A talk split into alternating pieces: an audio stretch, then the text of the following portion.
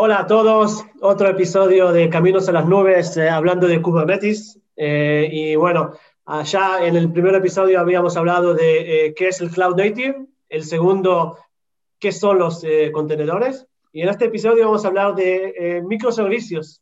Así que, Miguel, por favor. Hola, ¿qué tal? hola, ¿qué tal a todos? gracias por estar aquí, gracias por escucharnos, a todos también. Eh, hoy vamos a hablar, como, ya nos han introducido, sobre microservicios. Y para entender eh, lo que es un microservicio, vamos a empezar haciendo una introducción a, la forma más tradicional de desarrollar software que, existe, ¿no? Lo que se venía haciendo, digamos, en los últimos años, antes de la aparición de lo que, de lo que es eh, los microservicios y la arquitectura de microservicios. Vamos a hablar de lo que es la estrategia monolítica o los monolitos en lo que es la ingeniería de software. Así que, em, si no te importa, Ariel, y colocas la, imagen para que podamos ah, introducir la idea, pues efectivamente. Aquí a la izquierda eh, vemos lo que, lo que, es una aplicación monolítica, que básicamente eh, se define como eh, un componente o un paquete de software en sí, la aplicación completa, que contiene gran cantidad de servicios diferentes, una serie de servicios que van dentro del mismo paquete de software, por lo que se habla de que está altamente acoplado. Es decir, estos componentes no pueden vivir fuera, por decirlo así, del, paquete principal de software en el que se distribuyen todos.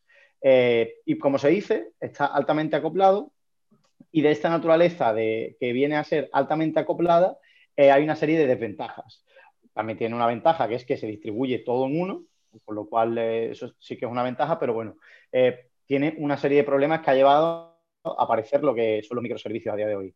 Eh, un error, por ejemplo, en uno solo de los componentes pone en jaque a todo este servicio, a toda esta aplicación monolítica, ya que todos se encuentran contenidos dentro de, la misma aplicación. Después, eh, es muy complejo escalarlo, porque puede ser que uno de los componentes, uno de aquellos componentes necesite, por casualidad, un mayor número de réplicas o de capacidad, pero tienes que escalar la aplicación por completo, con lo cual estás ahí haciendo un gasto de recursos inútil y replicando otros componentes que no necesitan ser replicados. Em, y bueno, eh, ya que he empezado a hablar del tema, me gustaría también que Miguel, que tiene experiencia con esto, desmontando monolitos, nos comente más problemas que trae esta, mm, aproximación de la aplicación monolítica. Pues, como te has dicho, las las, dos que has comentado y podemos añadir que hace más difícil la actualización del software, puesto que cada vez que intentas actualizar el software corres el riesgo de que ciertas partes que no tenías en cuenta se, sean rotas, o sea, se rompan en producción, ¿no? Efectivamente, es un paquete completo y a lo mejor al cambiar la característica A o la funcionalidad A, rompemos sin querer la funcionalidad B, ¿no? Eh, luego, aparte, también hace que la entrega del software, la entrega de las actualizaciones tarde más, puesto que cada vez que queremos hacer una prueba o un cambio o una modificación en nuestro software, tenemos que hacer en los test de integración y en todas las pruebas de código, tenemos que probar el software completo. Entonces, si yo, por ejemplo, he hecho una modificación en una pequeña parte del código, me veo obligado a que todos mis tests eh, tengan que cubrir toda la pieza de código, todo el software completo, que no es necesario, ¿no? Técnicamente no debería ser necesario puesto que no hemos modificado ninguna otra de esas partes. Pero que también es conveniente porque, como ya hemos explicado, al modificar aparte, una parte, pequeña parte del código, he podido afectar al resto sin haberme dado cuenta. Entonces, esta es otra de las desventajas que tiene eh, los monolitos.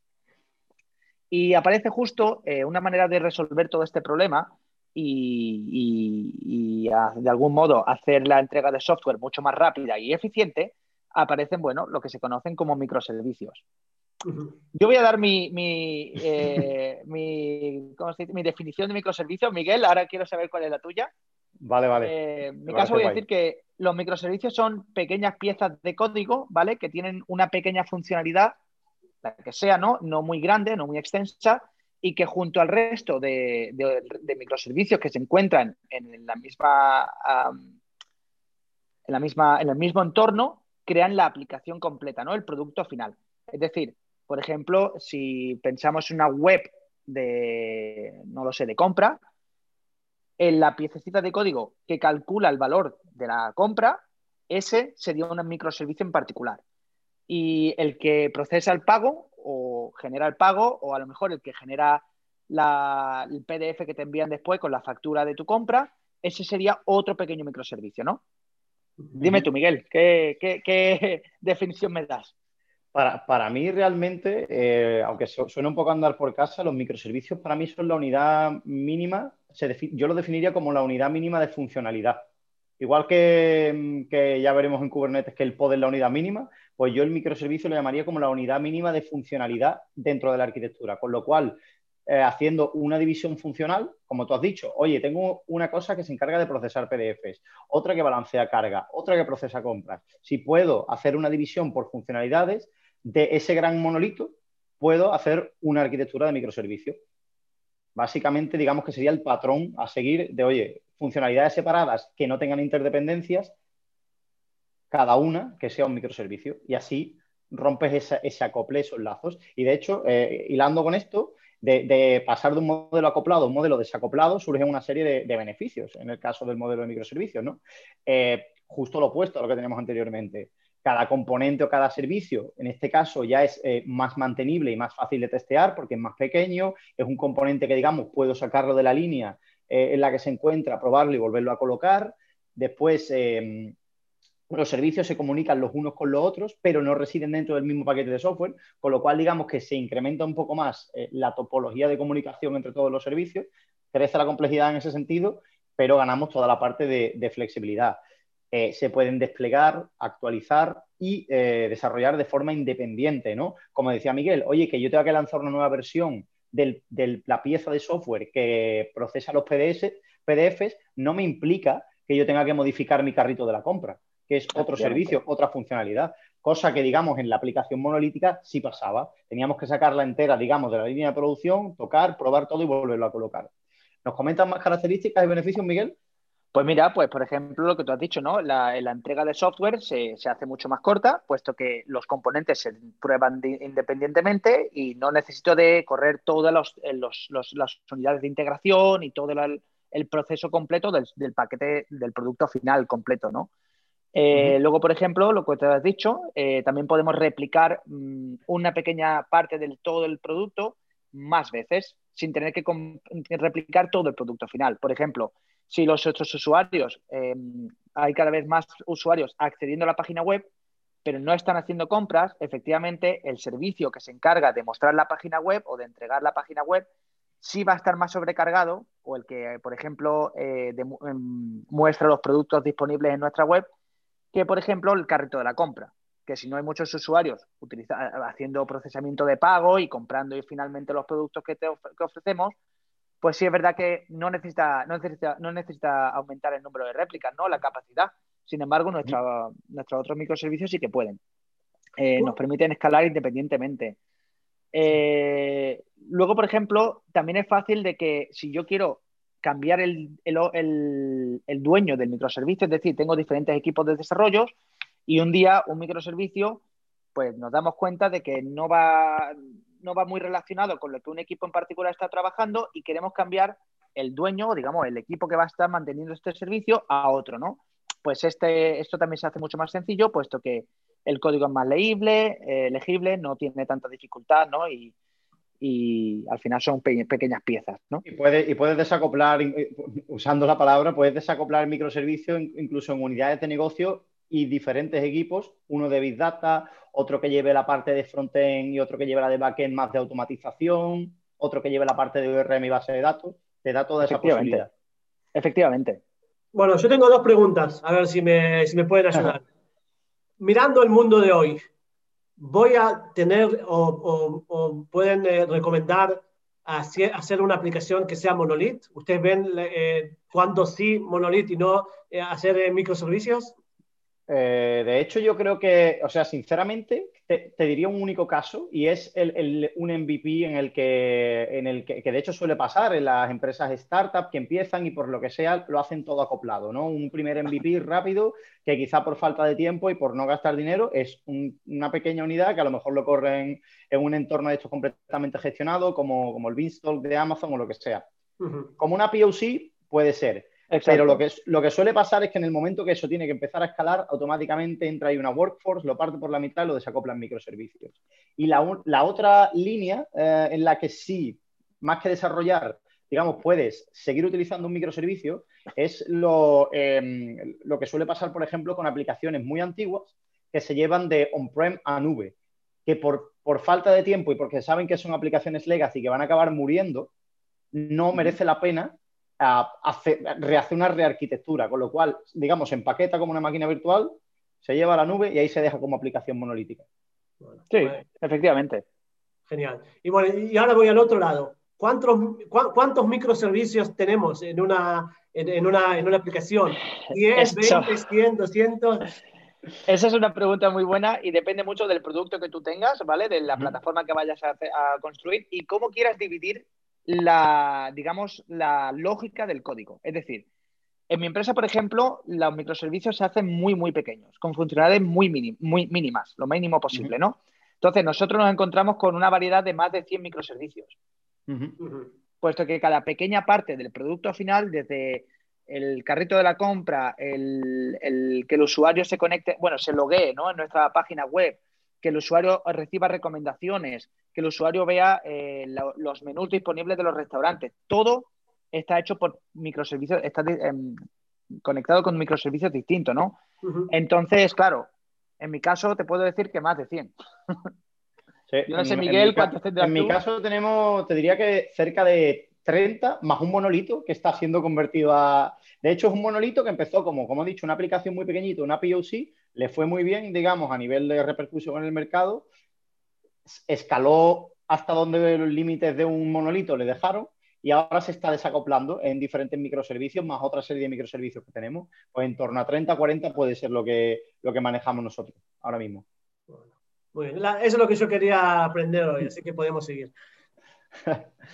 Bueno, Evidentemente, pues, lo mejor es hacer el microservicio lo más, pequeño posible, porque esto aumenta la flexibilidad del código y la sencillez de, trabajar con él, ¿no? Efectivamente, efectivamente. En algunos casos no te interesa llegar a funcionalidades muy, muy, muy, muy pequeñas. También dependerá de, digamos, del caso de uso, pero lo, interesante es eso, cuando más pequeño posible, mejor. Em, bueno, ya que hemos introducido el tema de los microservicios y sobre todo la diferencia con, con, la, aproximación monolítica, creo que sería bueno hacer una, hincapié en la parte de arquitectura de microservicios, ¿no? Ya, no solo la definición, sino que implica la arquitectura, ¿no? Eh, como en el término más puro de arquitectura de la arquitectura de sistemas.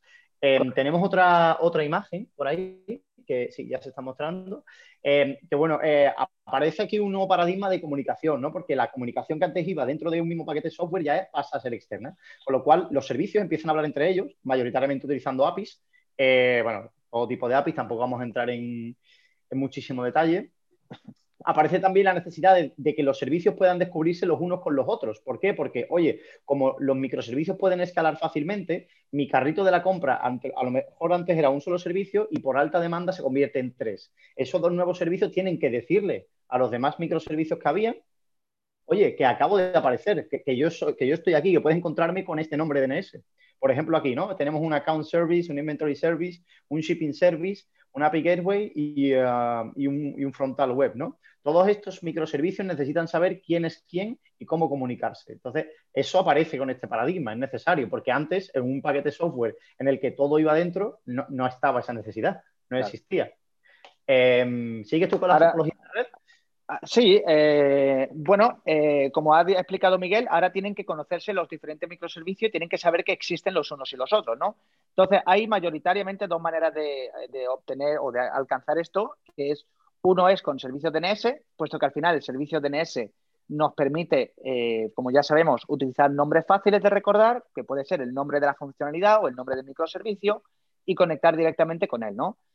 Entonces podemos utilizar el servicio DNS, donde un único servidor esté encargado de actualizar las, eh, direcciones que, en donde van a escuchar los diferentes microservicios, o lo que ahora se está utilizando mucho, que son los app mesh, donde un pequeño contenedor, un, bueno, un pequeño contenedor, no, perdón. Un servicio, un servicio. Exacto, un pequeño programita proxy va a estar eh, interconectando los microservicios entre ellos, ¿no? Entonces, yo no voy a hablar directamente con el microservicio, sino que mi microservicio, digamos, de account service, como vemos ahí en la, imagen, va a través de mi proxy o del proxy que tiene em, conectado a él, va a hablar con el servicio de inventario, inventory service que vemos en la imagen, a través del otro proxy, el proxy que tiene eh, inventory service acoplado, ¿no? Entonces, todo está conectado a través de como una especie de red inteligente que se conoce a sí misma, pero los microservicios no saben que están ahí. Simplemente, bueno. Eh, también es verdad que em, incrementa mucho la complejidad, puesto que ahora ya tenemos una topología de red muy distinta, ya ha explicado Miguel, cada vez que quieres utilizar, quieres llamar o una funcionalidad u otra, pues tienes que utilizar la red en sí misma, no puedes utilizar la máquina local donde está corriendo el paquete completo, porque no existe, ya no es el caso. Y bueno, eh, ya aparece también la necesidad de que le tengamos que entregar al usuario un resultado que está administrado por varios microservicios, ¿no? Entonces ya aparecen eh, protocolos más complejos como gRPC o GraphQL que nos permite hacer múltiples llamadas a diferentes microservicios a la vez y que nuestro programa, nuestro microservicio, espere a que mm, reciba todas las respuestas para entregársela al usuario, ¿no? Al usuario que nos ha solicitado toda esta información. Y bueno, eh, eso es lo que puedo contar de momento. hay, dos palabras que se nos ha olvidado decir y que lo dejan muy claro. Es un centralizado versus distribuido al final. No, hay otra. Control centralizado, control distribuido. Ese es el cambio de monolito a microservicio. Y por último, y para, un poco enlazar con lo que hablamos en eh, el, último, el último día, en, el programa anterior, eh, me gustaría atar toda esta idea de microservicios con contenedores, ¿no? Que ya es por, eh, explicar cómo, por qué tiene tanto peso eh, la implementación de microservicios a día de hoy utilizando contenedores. ¿no? Al final, cada microservicio puede eh, meterse dentro de un contenedor, por decirlo así, puede ser un contenedor corriendo en un orquestador de contenedores o una máquina de corre contenedores, con lo cual ya tenemos ahí, digamos, un mapeo uno a uno, ¿no? De, oye, de, de, esta imagen que estamos viendo ahora mismo, por ejemplo, pues mira, tengo un, dos, tres, cuatro servicios, más el API Gateway, pues puedo tener cuatro contenedores, más un quinto contenedor incluso de un API Gateway, pues ya lo tengo. Es un mapeo, es una forma, digamos, relativamente sencilla, ¿no? De, mapear esta arquitectura a la implementación real. Después, bueno, como también el contenedor, como ya comentamos, eh, tiene dentro las librerías, las dependencias y todo lo que el proceso o el servicio en este caso va a necesitar para correr, cada microservicio se distribuye como una unidad de software autocontenida con lo cual puede correr donde sea y además puedo escalarlo todas las veces que necesite, porque es cuestión de incrementar el número de contenedores. Básicamente facilita el escalado horizontal, ya que así escalamos eh, con mayor facilidad horizontalmente en base a contenedores, que era una de las, eh, digamos, de las cosas de las que ya hablamos anteriormente. Y bueno, y también como otro de los pilares de los contenedores, el aislamiento que proporciona a nivel de proceso los contenedores permite, al igual que cada microservicio, aunque corran en la misma máquina, sean mundos aislados los unos de los otros. ¿Qué más, Miguel? Pues, por ejemplo, también que eh, como, está, como corre en un contenedor en sí mismo, eh, cada proceso también puede tener eh, privilegios distintos dentro del sistema, ¿no? Por ejemplo, si un contenedor, digamos, necesita privilegios más exclusivos, más grandes, ¿no? Por ejemplo, acceso a la máquina local donde está corriendo o utilizar la misma, el mismo espacio de red que la máquina real o incluso acceder a ciertas partes del sistema operativo, del sistema de archivos del nodo donde corre, de la máquina donde corre, pues también puedes hacerlo, ¿no? Puedes darle unos privilegios mucho más granulados a los diferentes contenedores que corren en tu, en tu ecosistema. Y bueno, eh, efectivamente también tu microservicio lo puedes eh, transportar de manera que se convierte en una imagen, así que si quieres desplegar tu microservicio en Frankfurt o en Tokio, en diferentes, en diferentes puntos del mundo donde tienes tu mercado, pues efectivamente vas a desplegar la, misma imagen, la misma pieza de código muy rápidamente, muy fácilmente. Y, cada uno tiene su vida sola. La, de Tokio puede ser de chiquitita y la de Frankfurt muy grande y claro, podemos, efectivamente, podemos también jugar un poco. Ahora vamos a hablar eh, del tema Kubernetes, ¿no? que es un orquestador de contenedores, donde podemos atribuir diferentes eh, cantidades de computación. ¿no? Por ejemplo, podemos decir si mi microservicio en Tokio, o bueno, mi aplicación en Tokio, tiene mucho más usuarios, mucho más tráfico que mi aplicación en Frankfurt, pues bueno, pues sí, yo le voy a estar pendiente de que mi eh, aplicación en Tokio tenga más cantidad de CPU, más cantidad de memoria, más recursos de toda la máquina en sí que mi máquina en Frankfurt. Y por supuesto puedo pues correr muchas más réplicas y independientemente, ¿no? Bueno, me parece que tuvimos un episodio muy interesante.